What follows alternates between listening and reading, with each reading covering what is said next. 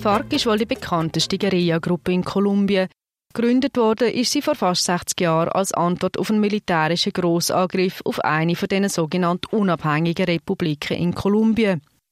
Das sind kleine Bauernenklaven, die sich der Landwirtschaft gewidmet haben und nach sozialistischen Prinzipien gelebt haben. Zeitlich korrespondieren mit der Anfang vom Kalten Krieg und einer tief sitzenden Angst vor kommunistischen Umwälzungen hat die Regierung von Kolumbien versucht, solche alternative Lebensentwürfe mit militärischen Mitteln aufzuhalten. Obwohl zwar all die sogenannten unabhängigen Republiken zerschlagen worden sind, sind die führenden Mitglieder entkommen und haben als Antwort auf die Militäroffensive die FARC gegründet. Eines der Ziele der FARC ist eine gerechtere Verteilung vom Landbesitz und eine Beseitigung der extremen sozialen Ungleichheit, die es in Kolumbien gibt. Viele, die sich auf einer politischen Ebene aktiv für diese Ziele einsetzen, sowie die Mitglieder der Friedensgemeinschaft von San Jose, werden von der Regierung darum immer wieder beschuldigt, Mitglieder der Guerilla zu sein. So setzen sich die Mitglieder der Friedensgemeinschaft halt auch dafür ein, den Konflikt im Land ohne Waffengewalt beizulegen und verweigern darum Zusammenarbeit mit allen bewaffneten Gruppen, inklusive Polizei und Armee. Das und dass sie in einem Gebiet leben, das lange unter der Kontrolle der FARC war, ist, darum für viele gerade normal ein Grund zu sagen, dass die Mitglieder der Friedensgemeinde insgeheim zu der Guerilla gehören. Die Leise von der amerikanischen NGO 4 nimmt Stellung dazu. I think the been trying to do something that's not what the guerrillas are trying to do, which is create a civilian space that is um, based on principles of yeah, not having weapons, not being part of the war.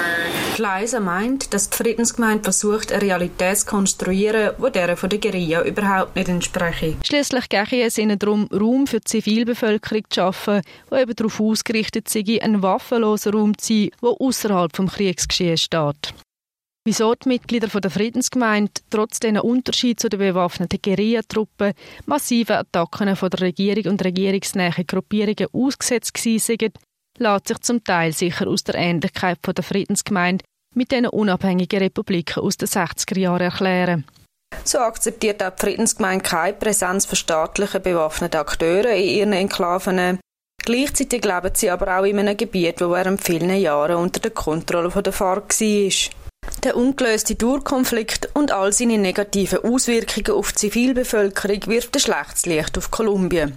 Laut der Leise gibt es aber einen Haufen Leute in Kolumbien, wie zum Beispiel die Friedensgemeinde von San Jose, die sich nicht mit dem desolaten Zustand von ihrem Land abfinden There are many nonviolent peace initiatives in Colombia. They are the hope for Colombia's future, that people that are have kind of this amazing array of creative ideas about how to build peace and create a different society and justice and um, so we wanted to make them visible to an audience in the United States. Sie finden darum, dass die Menschen, die an diesen Friedensbemühungen beteiligt sind, die ganze Hoffnung für die Zukunft für Kolumbien darstellen. Und sie möchten den Leuten in Amerika darum gerne zeigen, dass es nebst Gewalt in Kolumbien eben noch andere Realitäten gibt.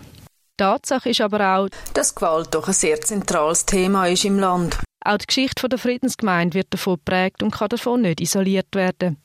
Aber die Friedensgemeinde steht nicht allein da, denn so wie ihnen geht es noch einige Gemeinschaften, die gemeinsam Widerstand leisten gegenüber von Gewalt und sozialer Ungleichheit. Trotzdem sticht die Friedensgemeinde aus all diesen vielen Campesinen Organisationen und Friedensinitiativen hervor und überzeugt mit ihrer Originalität und Lebensgeschichte, die von außergewöhnlich viel Leid und Leiden prägt ist.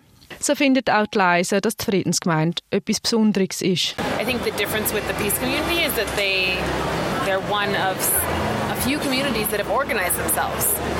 And they said, we're going to organize into um, a, an identity and we're going to have a vision and we're going to um, have these shared principles and we're going to denounce impunity and um, we're going to have you know relationships with other organized communities internationally or other organizations and we're going to um, ask for their support and solidarity and all of those things I think makes it and they did it in a you know already now 15 years ago as you know and um, have really held out. Leise meint, dass die Friedensgemeinde sich von anderen Gemeinschaften unter anderem im Grad von der Organisation unterscheidet.